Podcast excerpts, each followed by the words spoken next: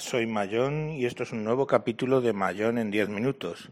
Pero hoy no van a ser 10 minutos porque el capítulo va sobre mi intervención en el Maratón Pod, eh, donde estuve explicando temas de hardware para grabación de podcast.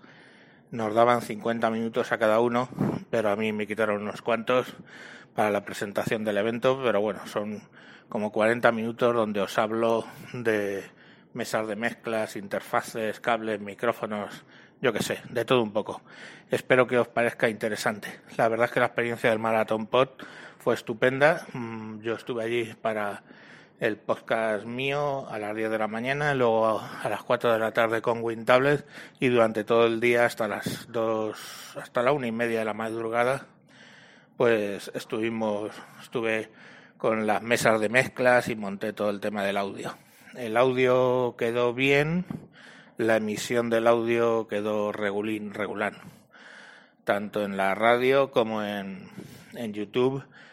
Bueno, en YouTube se escucha un poco, un poco mejor. Entonces, bueno, este audio está sacado de, de la emisión de YouTube. Espero que, que no se enfade mucho por la calidad. Sin más, os dejo con, con el audio. Bueno, pues precisamente como lo que hoy he estado montando ha sido hardware, vamos a hablar de hardware. Vamos a hablar de hardware para grabación de podcast. Y vamos a hablar de hardware para grabación de podcast de menos a más. Vamos a ir empezando cómo podéis empezar vosotros a hacer vuestro podcast si sois novatos y vamos a ir evolucionando para ir cogiendo mejor equipo, mejor equipo, hasta alcanzar, pues bueno, la, excelencia, bueno, no, para alcanzar por lo menos un nivel razonable. Bueno, lo primero y principal es eh, una cosa que os voy a decir, es un secreto a voces. ¿Dónde os escuchan? O sea, hay que tener en cuenta dónde te escuchan para saber la calidad que vas a necesitar. Y a ti te van a escuchar, lo siento, en el coche, un ambiente bastante ruidoso, y te van a escuchar con cascos mientras están haciendo ejercicio eso te cubre el 90% de los escuchantes de podcast. Te escuchan sobre todo en el coche y en Estados Unidos más. O sea, si os digo que el 100% o el 99,9% de la gente escucha podcast en el coche. Aquí te van a escuchar en el coche y te van a escuchar con cascos. Entonces, bueno, pues tenéis que, cuando tú grabes tu podcast, hacer la prueba y lo escuchas en tu equipo del coche y lo escuchas con cascos. Y a ver qué tal te queda. Y ya está, no, no, no necesitas más. Ese es tu secreto, esa es tu audiencia. Entonces, cuando empezáis Tened en cuenta que tenéis el estudio de grabación en la mano. La mayoría tenemos un smartphone y esa es tu, primer, tu primera herramienta de trabajo para grabar. Eh, en el smartphone, pues bueno, tú te vas a dar de alta en una, eh, bien en Spreaker o en Anchor o en Evox o lo que sea, y tú usando la grabadora del teléfono y usando básicamente el micro del teléfono, pues poniéndolo, pues qué sé yo, a una cuarta de tu cara o algo así, pues vas a empezar a hablar directamente y eso ya te va a hacer una grabación. Eso es muy básico, pero os puedo garantizar que hay muchísimos podcasters que a diario usan eso. Eh, luego, pues montan algún micrófono en el teléfono, pero en principio, pues todos los Emilcar Daily se han grabado con el teléfono. Eh, el camionero Greek graba con el teléfono ese Pascual graba con el teléfono. Hay un montón de gente que simplemente, eh, Mazinger me lo acaba de decir, Mazinger Astur graba con el teléfono. Entonces, básicamente eso con el micrófono del teléfono. Es una opción. Siguiente paso. Bueno, ya quieres algo un poquito mejor. Y entonces lo que compras, por ejemplo, te puedes comprar un eh, Boya M1, que es un, o cualquier eh, micrófono Levalier. Levalier es de los de corbata, de estos que te lo pones en la solapa con una pincita y tienes ahí. ¿Eso qué te va a permitir con respecto a mm, el micro del teléfono? Primero, no tener que estar con el teléfono en la mano todo el rato, que es un, incordio, ¿vale? Y segundo, eso te va a permitir, pues bueno, una calidad un poquito mejor, ¿vale? Porque el, micrófono del teléfono va a recoger bastante audio, va, mm, ruido, pues el de la calle, en fin. Mientras que, que quieras que no, pues si te compras un Levalier, los hay cardioides, los hay dinámicos, los hay de todo tipo. Si te compras un, uno de, de solapa, bueno, pues vas a recoger más fuerte tu voz que el resto de, lo que tú escuches por ahí. Y hay una cosa que tenemos que tener en cuenta, que es que nosotros no tenemos un estudio de grabación. En realidad sí que tienes un estudio de grabación. Y te voy a sugerir un estudio de grabación, pues mira, casi perfecto. ¿Qué buscas en un estudio de grabación? Punto primero, que no haya ecos, que tu propia voz no reverbere como si estuvieras hablando dentro del váter, ¿vale? Esperemos que hoy no se nos escuche así, pero bueno, eh, aquí hay una sala grande y es posible que se, se escuche un poco de reverb. Pero si tú coges y grabas dentro de tu coche, dentro de tu coche no hay superficies planas realmente que te estén generando un rebote así muy exagerado. Aparte, casi todo está acolchado. El techo suele estar acolchado, los propios asientos están acolchados, con lo cual todo eso hace trampa para recoger el sonido y que no rebote por los, por los sitios. Entonces, al final, tu mejor estudio de grabación, el coche. Entonces, si tú ya coges tu teléfono, coges tu boya, te metes dentro del coche y empiezas a hablar y puedes grabar. Y eso, pues hombre, depende que vayas a grabar un podcast de, dos horas, pues eso no te va a funcionar porque tienes que estar metido dentro del coche dos horas es un desastre. Pero, de todas maneras, pues si grabas, yo que sé, podcast de 20 minutos, que es lo más normal y, lo que la gente recomienda, porque la gente suele escuchar en trayecto y, pues bueno, trozos de 20 minutos. Cuando alguien escucha un podcast de 4 horas, pues como el de Lode o por tierra, mar y aire o cualquiera de estos que duran 4, 5, 6 horas, pues lo escuchan trozos de 20, media hora como mucho. Entonces, bueno, tú empiezas a grabar y empiezas a grabar dentro del coche y vas a tener unas calidad eh, sonora mucho mejor que si tú estás grabando, pongamos por caso, en tu habitación. En las habitaciones el problema es que hay muchas paredes y empieza a rebotar el sonido y es bastante, bastante horroroso. Bueno, entonces eh, el Boya M1 es uno que os he dicho que os sugiero porque ese además tiene la posibilidad de que tiene un compartimento para una pila de un voltio y medio. ¿Por qué? Porque eh, los micrófonos hay que alimentarlos algunos.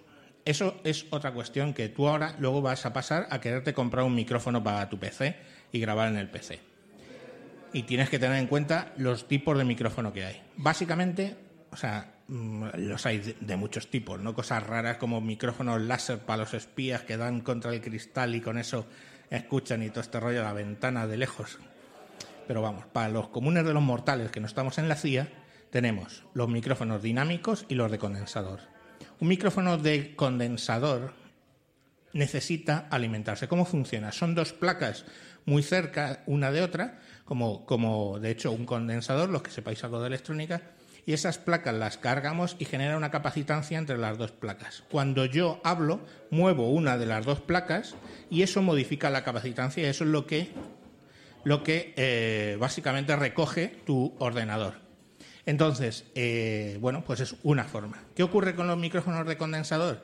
Pues que son muy sensibles, recogen la voz muy bien. De hecho, en los estudios de grabación vas a encontrar micrófonos de condensador. Esos micrófonos de condensador, el problema que tienen cuando tú estás grabando en tu casa o estás grabando en un bar con un montón de gente ruidosa moviendo sillas, o la gente, pues eh, te lo va a recoger. Nosotros estamos usando micrófonos dinámicos, que es la otra opción. ¿Cómo funciona un micrófono dinámico? Muy sencillo. Funciona exactamente como un altavoz, pero al revés. Ah, pero yo no sé cómo funciona un altavoz. Pues te explico.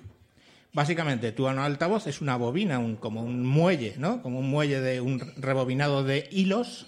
Y esa bobina tú metes dentro un imán. Cuando tú metes, mandas al altavoz, mandas señal, el imán se mueve adelante y atrás en función de la señal que tú envías. Ese imán está pegado a una membrana grande, que es el cono del, altavoz, contado muy sencillo, ¿vale? Y el cono del altavoz mueve el aire, de modo que es lo que tú sientes en tus oídos. Bueno, pues justo lo contrario es un micrófono dinámico. El micrófono dinámico es ese mismo enrollado de cable, esa misma bobina, ese mismo imán dentro de la bobina y tiene el imán está pegado a una membrana, una membrana que enfrenta mi voz. Y yo, cuando hablo, muevo la membrana, mueve el imán al que está pegado sobre, por dentro de esa bobina de hilo. Y eso genera una carga eléctrica que es la que recoge el, la mesa, ¿vale? O el ordenador. Vale, entonces al final, ¿por qué es más eh, mejor utilizar un micrófono de, dinámico en un ambiente ruidoso? Porque básicamente es tu fuerza, lo que tú es físicamente, tú mueves esa membrana con tu voz, con lo cual necesita mucha más fuerza de voz. De hecho, un micrófono dinámico, yo estaba hablando ahora como a cuatro dedos del mío, ¿vale? Tenés que hablar directamente al micrófono, mientras que uno de condensador puedes permitirte el lujo de ponerlo más lejos. pero claro, al ponerlo más lejos, pues recoge más ruido. Entonces, cuando no tienes un, estudio de grabación, pues básicamente lo que haces es eh, ponerte micrófonos dinámicos en tu casa. Vale, pues ya hemos dejado la fase donde hemos empezado todos grabando con el eh, teléfono y a lo mejor con un Levalier, pues me quiero comprar algo para casa. Pues lo dicho, si tu casa no es un estudio de grabación, que tienes un silencio sepulcral y tienes las paredes cubiertas de corcho pan de este, que es unas cosas así con picos eh, de goma espuma para que te recoja el sonido y no rebote, lo que te recomiendo es efectivamente un micrófono dinámico, ¿vale?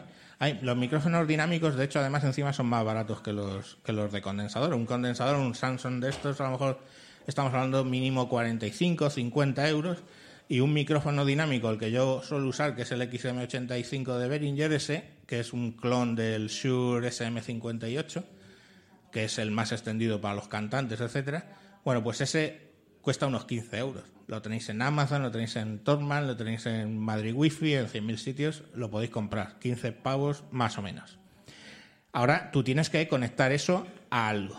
Mi sugerencia es que lo primero que os compréis antes de una mesa de mezclas o una interface o algo lo que sea para conectarlo al PC es que compréis hay cables que son XLR, que es la conexión que tienen los micrófonos, digamos, profesionales, XLR a USB. Y directamente ese cable ya te hace de interface, metes el USB en el PC, pones la grabadora o pones tu YouTube o pones lo que tú quieras eh, grabar en el Anchor, Spreaker, lo que tú quieras en el PC y directamente ese interface USB ya te manda la señal del micrófono eh, amplificada a el ordenador. Es más, si le pones un adaptador, por ejemplo USB o micro USB, puedes incluso conectar ese micrófono con ese cable a tu teléfono eh, smartphone.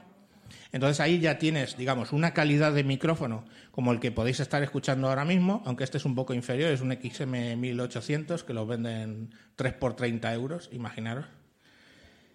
Bueno, pues tienes una calidad de micrófono un poco mejor, bastante mejor de hecho, y ya pues eh, puedes grabar tanto en el PC, puedes grabar con, con el teléfono, y lo único que vas a necesitar, además del micrófono y el cable ese XLR a USB, vas a necesitar un pie de micro.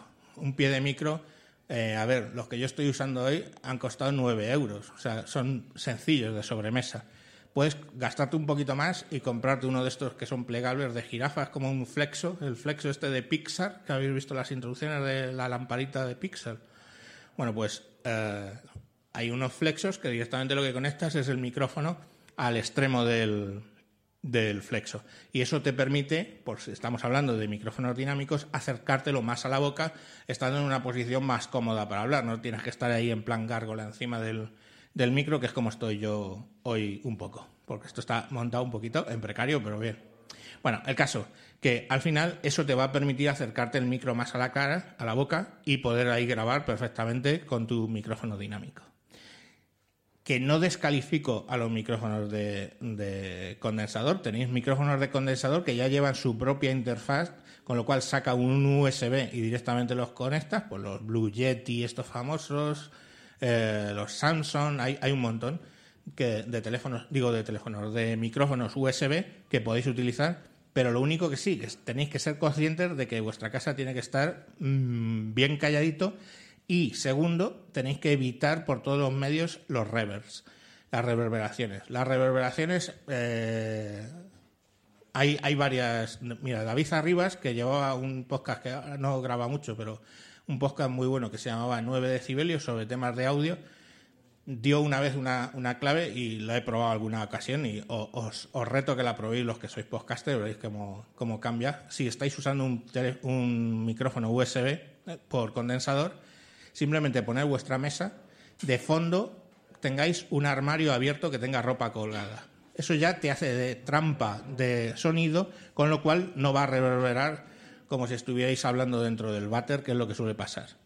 Entonces, ese, ese pequeño truco. ¿Qué otra opción tienes? Pues colgar detrás del micrófono una manta, pongamos por caso, eso lo, hacía mi compañero de Wintable, Vicente Sansaloni, ponía unas, unas mantas y, y así, eh, bueno, pues aislaba un poco antes de hacerme caso y comprarse un, un, un micrófono dinámico, claro. Pero bueno, tenéis, tenéis opciones. Bueno, pues ya hemos llegado al punto en el que, bueno, yo quiero hacer algo más. A lo mejor quiero grabar con amigos o a lo mejor quiero meter una llamada telefónica mientras estoy grabando. Y aunque hay soluciones que tú puedes seguir usando tu PC con tu micrófono y tu cable USB, eh, como por ejemplo, eh, si tenéis en el mundo Windows, hay un programa que se llama eh, Voice Meter Banana, tiene un nombre cachondo, la verdad. Voimeter Banana, bueno, pues el Voimeter Banana os va a permitir generar una mesa de mezclas virtual en tu ordenador. De modo que si quieres meter por otro interface de audio de tu ordenador, pues eh, por el USB metes el micro, pero luego tienes los jack de, audio del PC, pues por ahí puedes meter para meter una llamada telefónica, puedes hacer otra serie de cosas. Pero bueno, eso tiene una complejidad un poco más técnica, un poco más complicada, porque la curva del voice meter de aprendizaje es un poquito alta. Pues la opción que tienes es irte a una mesa de mezclas. Vale, mesa de mezclas. Pues bueno, a ver, las mm, baratas hay chinas, hay un montón de ellas, pero no os puedo decir porque no las he usado. O sea, hay una marca Anon, Amon, por ejemplo, tiene, tiene muchas mesas y hay mesas chinas que vas a encontrar en, en Amazon y en otras tiendas, pues a porrillo. Yo generalmente uso las Behringer. Las Behringer eh, están bien de precio. Los preamplificadores de micrófonos son un poco mierder pero bueno, pues yo qué sé, eh, he estado años grabando con Behringer y pues funcionan, ¿vale? Just work. Tenéis también Yamahas pequeñas, pero ya son más caras, etcétera. Entonces, ¿qué es lo que necesitáis entender de una mesa de mezclas? Supongo que, y si no, pues hacéis, buscáis ahora en Google hay una foto de una mesa de mezclas y lo primero que veis es, Dios, como tropocientos millones de botones que ni siquiera sabes para qué son y pues es que en principio lo ves y te echa un poco para atrás. Pero fijaros una cosa siempre. Todas las mesas de mezclas funcionan, como os acordáis, no sé si habéis jugado al juego este de las cuatro en raya, que era una especie de rejilla con agujeritos que ponías enfrente del otro jugador y metías la ficha por arriba y la ficha caía en vertical, pum, hasta que encontraba otra ficha o hasta abajo del todo, ¿no? Pues las mesas de mezclas tenéis que verlas exactamente igual el sonido entra por la parte de arriba y va bajando, bajando, bajando, bajando hasta el borde del fondo y de ahí va a salir el sonido hacia la derecha. Entonces, si, tenéis una mesa de mezclas o una foto de mesa de mezclas, pues veréis que por la parte de arriba vais a encontrar los conectores de los micros o de la línea, que son un XLR, que es como circular con tres pines, ese es el normal de todos los micrófonos, o el de línea, que suele ser un jack como los jacks del teléfono, pero más grueso. Es el jack de un cuarto de pulgada, de 6,3 milímetros. La clavija del teléfono es de 3,5 milímetros o un octavo de pulgada. Líos aparte. Es igual, pero más gordo. Vale, pues esas son las entradas. Luego, el primero que vais a encontrar, los botones esos inexplicables que os vais a encontrar, el primero es el de ganancia. El de ganancia lo que tenéis que hacer es para darle volumen a, eh, un volumen al amplificador del micrófono. O sea, básicamente el volumen básico que va a tener. Tú eso lo vas midiendo, hay, hay formas para medirlo a un volumen, pero básicamente te pones los cascos, lo escuchas, le vas subiendo y donde no te distorsiones, de ahí te puedes valer. Entonces, el primero es darle, eh, sin modificar el audio, el volumen al micrófono. A partir de ahí que nos encontramos, en alguna mesa nos encontramos un botoncito que sirve de compresor. De compresor es para que generalmente lo tienes puesto, pues yo qué sé, imaginaos en una iglesia, que estamos sonorizando una iglesia, el, que está oficiando habla normalmente de un tono monocorde y de repente suelta pues un aleluya, ¿vale? Así gritado. Pues lo que hace ese compresor es que llegado a un volumen suficiente, ya no deja subir el volumen a lo bestia. Con lo cual, ese grito de aleluya se va a notar, porque para eso está, tú estás sonorizando a ese eh, a ese cura o lo que sea, a ese pastor, para, para que básicamente pues, pueda hablar, pero lógicamente lo que no quieres es que le reviente con el aleluya los altavoces o los oídos a los feligreses porque tienen que seguir oyendo. Entonces, básicamente ese compresor lo que hace es que en un momento dado nosotros, si pegamos una voz estridente, pues bueno, la va a limitar hasta cierto punto, ¿vale? Eh, ¿Para qué sirve también? Para, en los casos de los micrófonos dinámicos, si no estás muy acostumbrado, vas a empezar a mover la cabeza y al mover la cabeza, pues directamente se va a subir y bajar el volumen. Entonces, con el compresor eso queda más limitado. En principio, hay mesas que no tienen ni el compresor, puedes vivir sin ello, no pegues berridos al micrófono y ya está. Lo siguiente que va a tener, seguimos bajando, ¿vale? Lo siguiente que vamos a tener, vamos a tener dos o tres botones para la ecualización. ¿Qué es para la ecualización? Pues básicamente para eh, qué tono queremos darle a nuestra voz. Más agudo, más grave. Eh, siempre va a haber un botón para los graves, otro para los medios y otro para los agudos.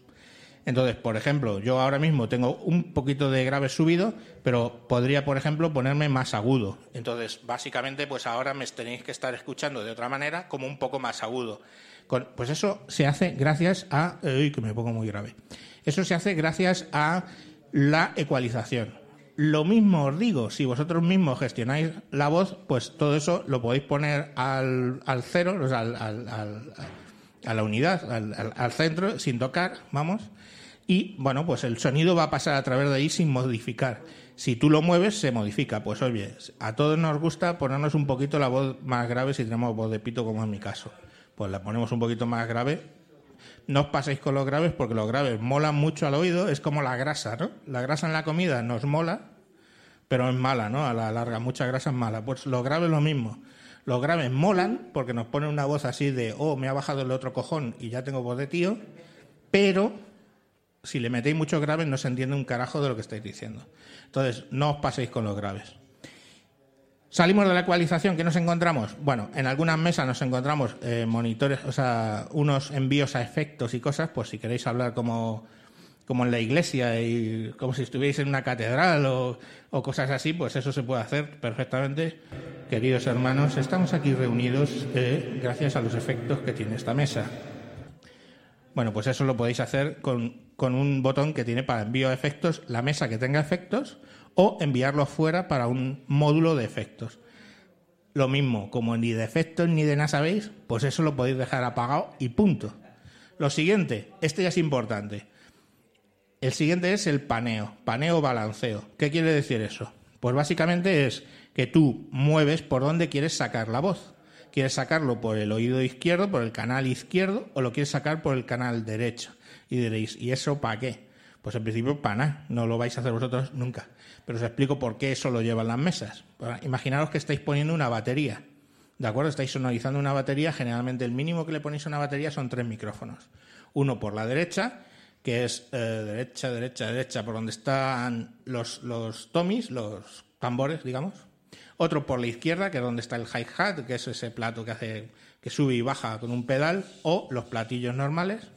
Y el centro, pones otro al centro directamente al bombo, ¿vale? Entonces, con esos tres, tú lo que puedes hacer, aparte de ponerlos a unos volúmenes razonables, claro, es eso te va a entrar por tres canales de tu mesa y lo suyo es que los tomis los eches un poquito a la derecha y los oigas más por el lado derecho, los hi-hat y los platillos los escuches más por la izquierda y el bombo al centro. Entonces eso eh, al que lo escucha le va a dar la sensación de que está ahí, de que está junto a los cantantes y vas viendo eh, pues cómo se refleja en el escenario. Lo mismo, la guitarra, pues la guitarra pues suele estar a la derecha y el bajo a la izquierda, o a veces se cambian, pues bueno, tú lo, lo pones, la mesa de mezclas, cuando estás sonorizando un concierto, para que corresponda, de modo que ayude al oyente a ponerse en esa situación. En vuestra situación, grabando un podcast tú solo, pues no sirve para nada, lo vas a dejar al medio, te escucha bien por los dos oídos y fin, no hay, no hay mayor tema.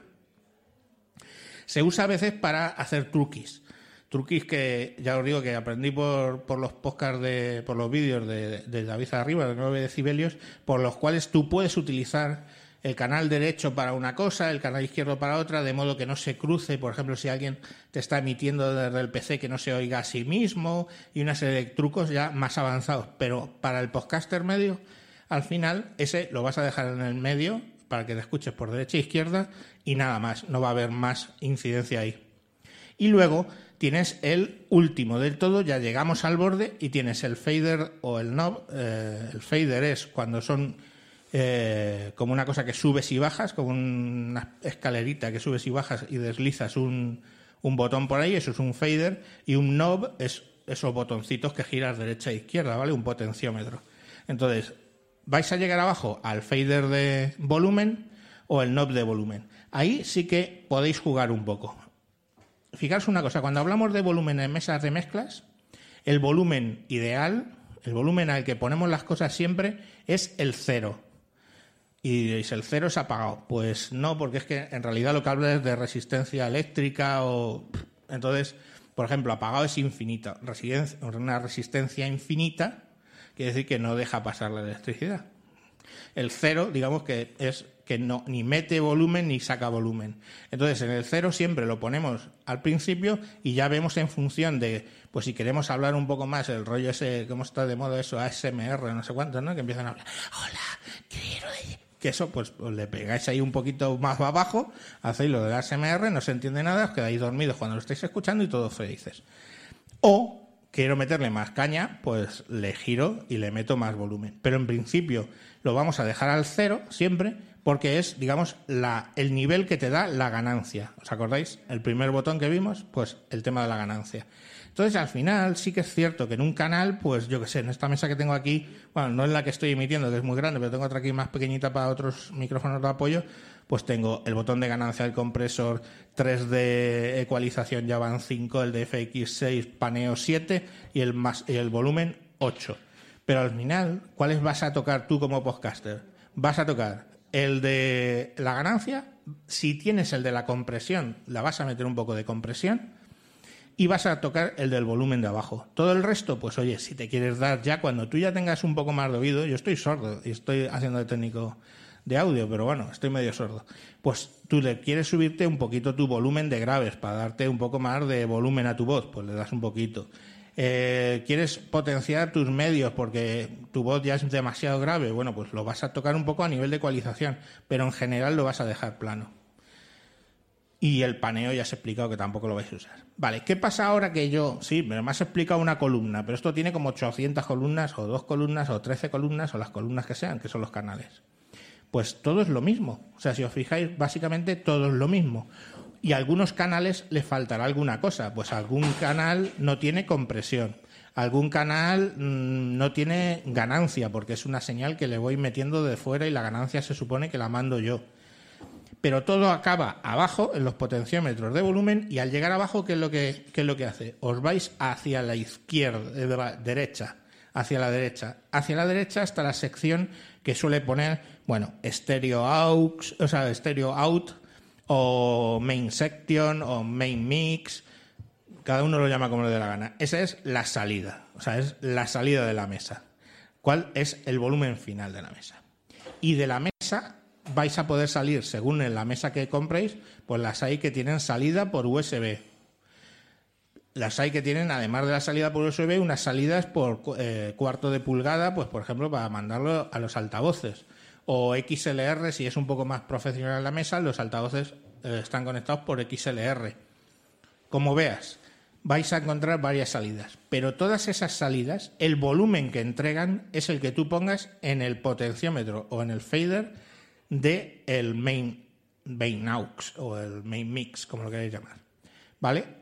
Ahí es donde tú controlas qué volumen quieres sacar eh, hacia afuera. Si yo, por ejemplo, ahora mismo que estoy hablando, empiezo a subir el volumen del main aux, pues se me oirá más alto en principio y llegará a distorsionar, ¿vale? Entonces, en principio, eh, esa es la señal que tú sacas. Insisto, hay mesas que lo tienes por USB, hay mesas que lo vas a conectar al PC a través de eh, la salida que tenga el, main mix, pues si es de cuarto de pulgada, pues con un cable de estos que son de cuarto de pulgada a tres y medio, que es lo que suelen tener los PCs. O sea, al final todo eso es de cableo. Pero la mesa, la mesa en realidad, como os he explicado, es sencilla. O sea, cuando, cuando tú ves la mesa y entiendes que en realidad es lo mismo repetido un montón de veces y que la mitad de los controles pues no lo vas a usar, pues bueno, tienes esa, esa opción. Claro, dices, si, si todos esos mm, botones no los voy a usar, ¿para qué me compro una mesa? Bueno, la otra alternativa que tienes es comprar una interface de audio, ¿vale?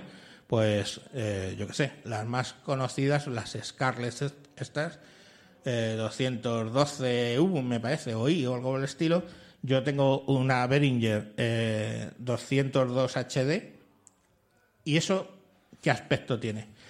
En realidad es, sencillo, tienen uno o dos tomas de micrófono, básicamente de estas XLR o combinadas para jack de, cuarto de pulgada, y luego tiene un potenciómetro, uno solo de volumen, el que el fader de volumen del, de la mesa de mezclas, el que está abajo del todo, pues tienes un potenciómetro de eso por cada uno de los canales que tú tengas. Si tienes dos micrófonos, si la mesa tiene para dos micrófonos, el interface, perdón, tiene para dos micrófonos, pues tendrás dos y otro para escucharte tú que metes ahí los cascos y le das y le das volumen y así te estás escuchando. En la mesa, por supuesto, también tienes una salida de cascos, lógicamente, que tú controlas con un potenciómetro, ¿vale?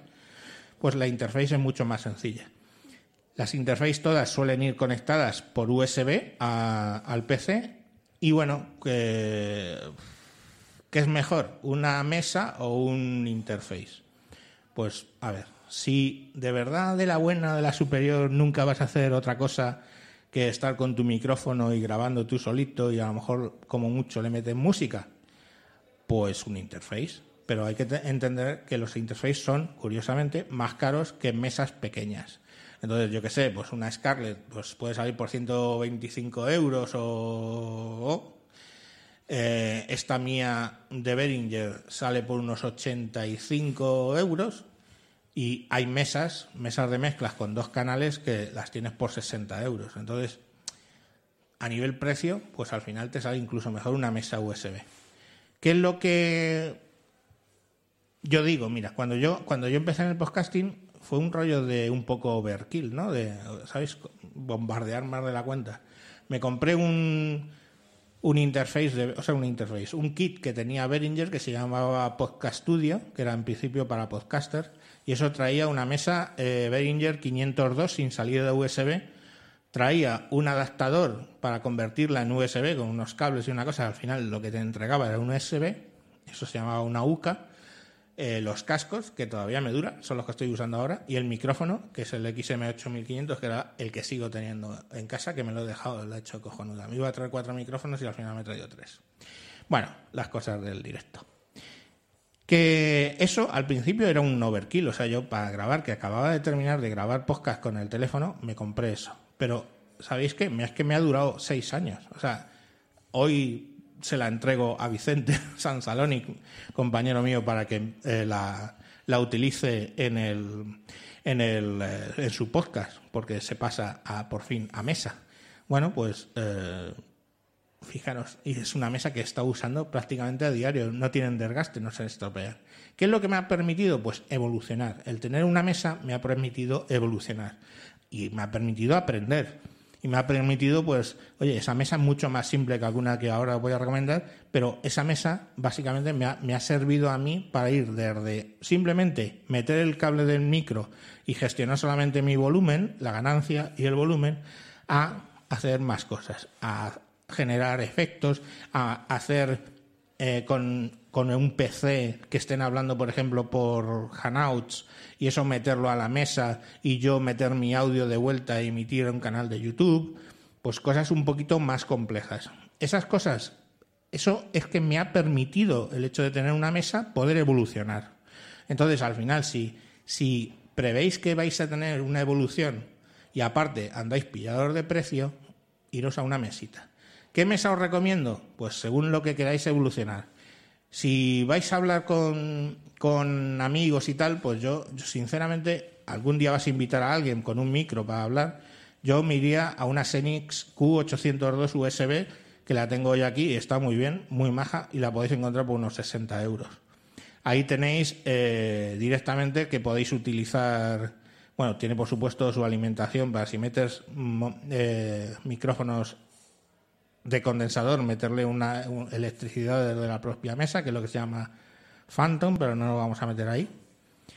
Tienes dos canales, tienes una salida de efectos que lógicamente no hace efecto en la mesa, pero vas a poder, por ejemplo, usando la salida de efectos, meter con el cableado adecuado una llamada telefónica dentro de tu podcast. Oye, que te llama alguien, que sí, que es más fácil a lo mejor si estás hablando y sacándolo por Hanout, pues meter a alguien en Hanout, pero hay gente que ocasionalmente, pues yo qué sé, no tienen ese dominio, ¿no? Eh, a nivel informático. Entonces les es más fácil pues a alguien que te coja y te llama por teléfono. Pues yo qué sé.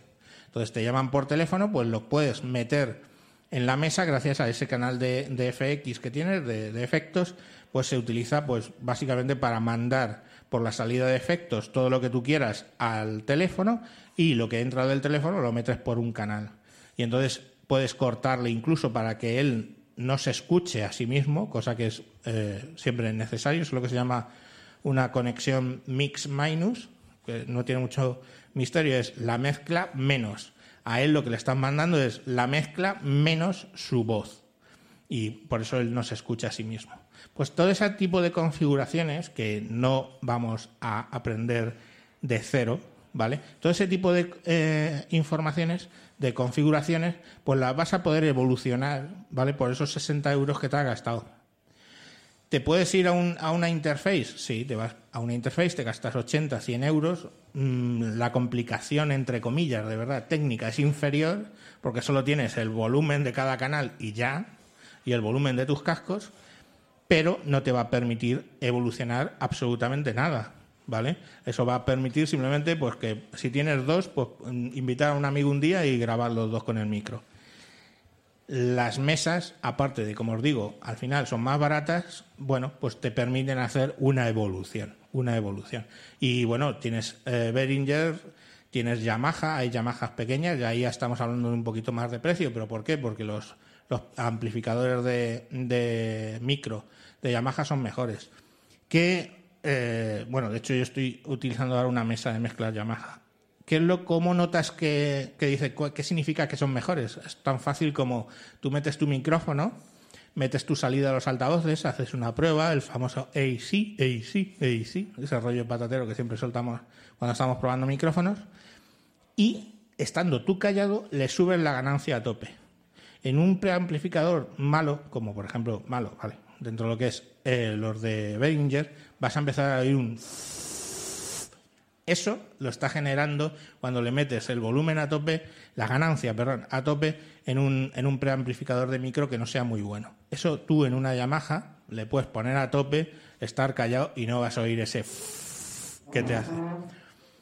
Entonces, bueno, pues eh, las cosas buenas se pagan, pero bueno, que si tienes que poner la ganancia a tope sin hablar, pues no, la verdad es que mm, yo la ganancia en la en la 802 generalmente la tengo a un pelín más de la mitad de lo que da el, potenciómetro ese y lógicamente no oigo. De hecho, eh, Beringer era consciente de que sus amplificadores eh, de micro eran un poco malos y compraron o hicieron una negociación con otra empresa que se llamaba Midas y las y las Behringer de alto nivel llevan preamplificadores Midas, te ponen eh, al lado Midas porque ya lo han subido un poquito de, nivel.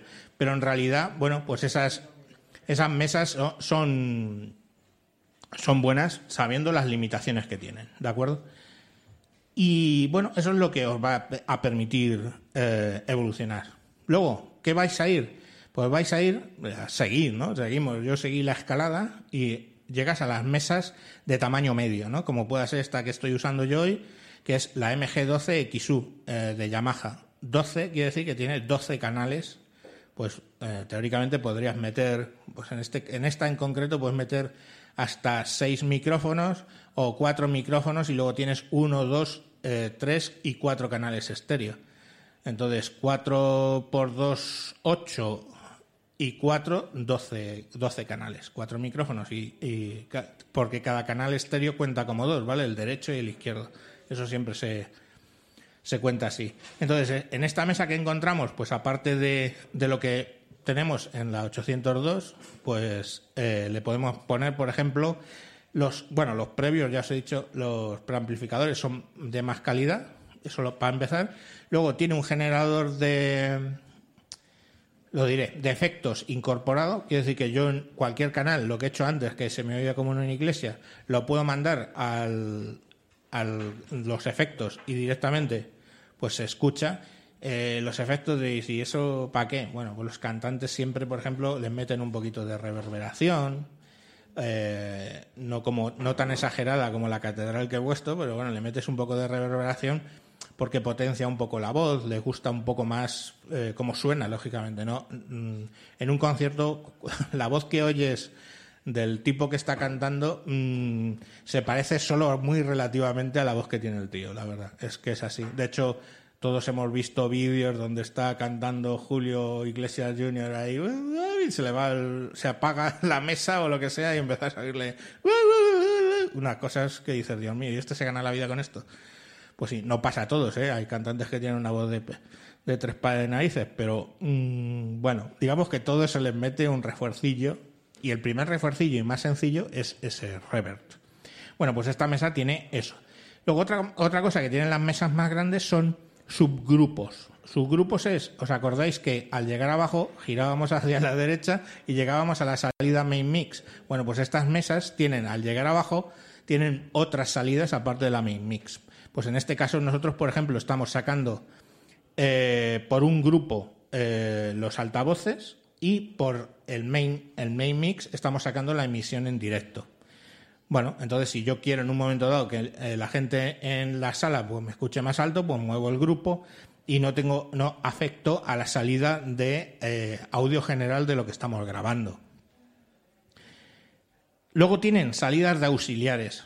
También los auxiliares son otras salidas, que es decir, otras salidas intermedias, donde tú le dices, pues al auxiliar 1 voy a mandar el canal 1, 3 y 5, pongamos por caso. Y al auxiliar 2, el 2, 6 y 7. ¿Eso para qué sirve? Eso sirve para los conciertos. En los conciertos, vosotros veréis que en muchos conciertos hay como unos altavoces, no sé si os lo habéis fijado, puestos hacia la banda, ¿vale?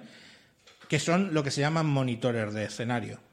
Sirve para que el cantante y los músicos se escuchen a ellos y vean, pues lógicamente, cómo están modulando la voz, cómo están haciendo.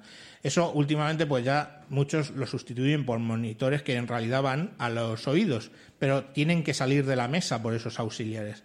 Entonces tú lo que haces es decirle, por esos auxiliares, por ejemplo, el batería, pues quiere escuchar, pues yo qué sé, el piano, o quiere escuchar, el, o sea, el teclado, o quiere escuchar al cantante, o quiere escuchar lo que sea, ellos te lo van a pedir lo que les dé la gana. El cantante quiere escuchar el bombo y no sé qué, pues para marcarse los tiempos. El bajo quiere escuchar y tú le vas mandando por esos auxiliares lo que tú quieres, lo que el otro, eh, el músico quiere escuchar. Entonces eso ya con mesas medianas, pues por ejemplo esta tiene dos salidas de auxiliares. Puedo tener dos salidas de auxiliares. Pero las mesas luego ya más grandes, pues tienen pues a lo mejor seis, siete, ocho salidas de auxiliares donde tú le vas diciendo a cada uno que te pide qué es lo que quiere, qué es lo que quieres mandar. Entonces, el siguiente paso, pues ya os digo, esas mesas medias como esta, donde bueno, pues ya tienes un poco más de opciones y más cosas de control. ¿Por qué? Porque vas a llegar a un evento como el de hoy y vas a necesitar controlar cinco o seis micrófonos, más otras mesas pequeñas, más la grabación por un lado, más los altavoces de la gente que lo está siguiendo aquí. Entonces, tú ahí ya llegas, digamos, a un nivel de crecer más.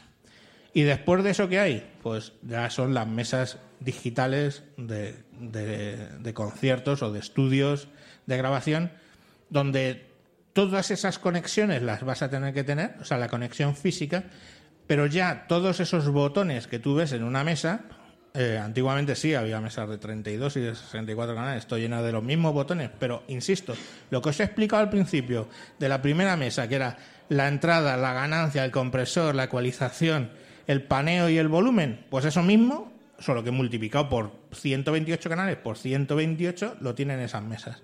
En las digitales, en vez de tanto botón, lo que tiene son superficies de control que suelen ser tablets, o sea, integradas dentro del, de la mesa o incluso que las conectas desde fuera, donde tú con esa tablet vas poniendo los volúmenes, vas haciendo los envíos auxiliares, pues eh, incluso esas mesas permite que desde un tablet o desde una cosa remota el propio músico se genere su salida como a él le guste al auxiliar suyo, entonces dice, bueno, pues yo quiero este canal, este canal, este canal y este volumen, este volumen, este volumen. Y boom, eso se lo manda él mismo. Entonces ya, claro, son cosas que son mucho más, eh, digamos, profesionales. Además, también te permiten, por ejemplo, grabar. Te permiten, por ejemplo, la salida de la mesa, grabarla eh, canal por canal eh, a un PC, pongamos por caso, porque generalmente todas las mesas, las pequeñas por supuesto, y las grandes cuando conectas por USB, Si tú tienes 10 canales, en realidad tú vas a recibir dos, el derecho e izquierdo de la salida principal. Entonces, básicamente, pues cuando tú lo coges con un programa tipo Audacity, te van a salir nada más que dos. En una mesa mediana, pues las hay que tienen salidas también lo mismo, derecha e izquierda, nada más en la grabación de USB, y las hay algunas que ya mm, va subiendo en precio, te saca cada canal por una eh, señal al Audacity, pongamos por caso, o al programa que estés grabando, y vas a grabar pues la voz del micrófono uno por un lado, la voz del micrófono dos por otro lado, etcétera, etcétera. Mira, cuando, por terminar ya, eh, uno de los trucos que decíamos, ¿para qué queremos el paneo? Pues fijaros ese truco. Si vosotros, por ejemplo, estáis grabando un podcast con dos micrófonos, dos personas en la misma mesa, y tú lo vas a grabar en el PC y quieres que separarlas, pues para que puedas luego modificar la voz de uno y otro, porque uno habla muy bajo, el otro muy alto, y tú quieres eso em, arreglarlo un poco, es tan fácil como un micrófono lo giras todo hacia la izquierda, otro micrófono lo giras todo hacia la derecha, ¿veis? El paneo. Y directamente cuando tú grabas, un micrófono va a estar en una pista, en la izquierda, y el otro micrófono va a estar grabado en la otra pista, en la derecha. Ese es un ejemplo de lo que podéis hacer, por ejemplo, con el botón de paneo, que en principio pues eh, no, no le vas a ver una, una utilidad. Y bueno, con eso mm, ha sido 50 minutos un poco hablando de, de, hardware de grabación y es lo que nos dan. Los, los, podcasts hoy duran 50 minutos y con eso nos vamos a, despedir. Eh, os dejaremos con una musiquilla hasta que empiece el siguiente podcast. Y nada, sin más, eh, me despido diciendo que podéis contactar conmigo en Twitter sobre todo, arroba tejedor1967. En todas las redes sociales suelo estar con eso, en Facebook no porque les tengo vasco y me he salido. Pero vamos, eh, en todos sitios podéis encontrarme por tejedor1967. Si tenéis y os dais de alta en la asociación podcast, ahí tengo un curso donde explico paso a paso todo esto solo para los socios en exclusiva. En principio, durante los dos años que va a durar la Junta esta actual, ya le queda uno. Entonces, en principio, ahí vais a tener en exclusiva un cursillo sobre mesas pequeñas, mesas grandes, interfaces y todo esto que os he contado ahora aquí en una hora a todo Así que os podéis dar de alta en la asociación Podcast, son 20 euros al año. Y nada, desde aquí dar gracias al, bar, la esquina de Sanse, eh, en San Sebastián de los Reyes, que nos han cedido este espacio. Y bueno, pues muchas gracias y hasta próximos capítulos. Adiós.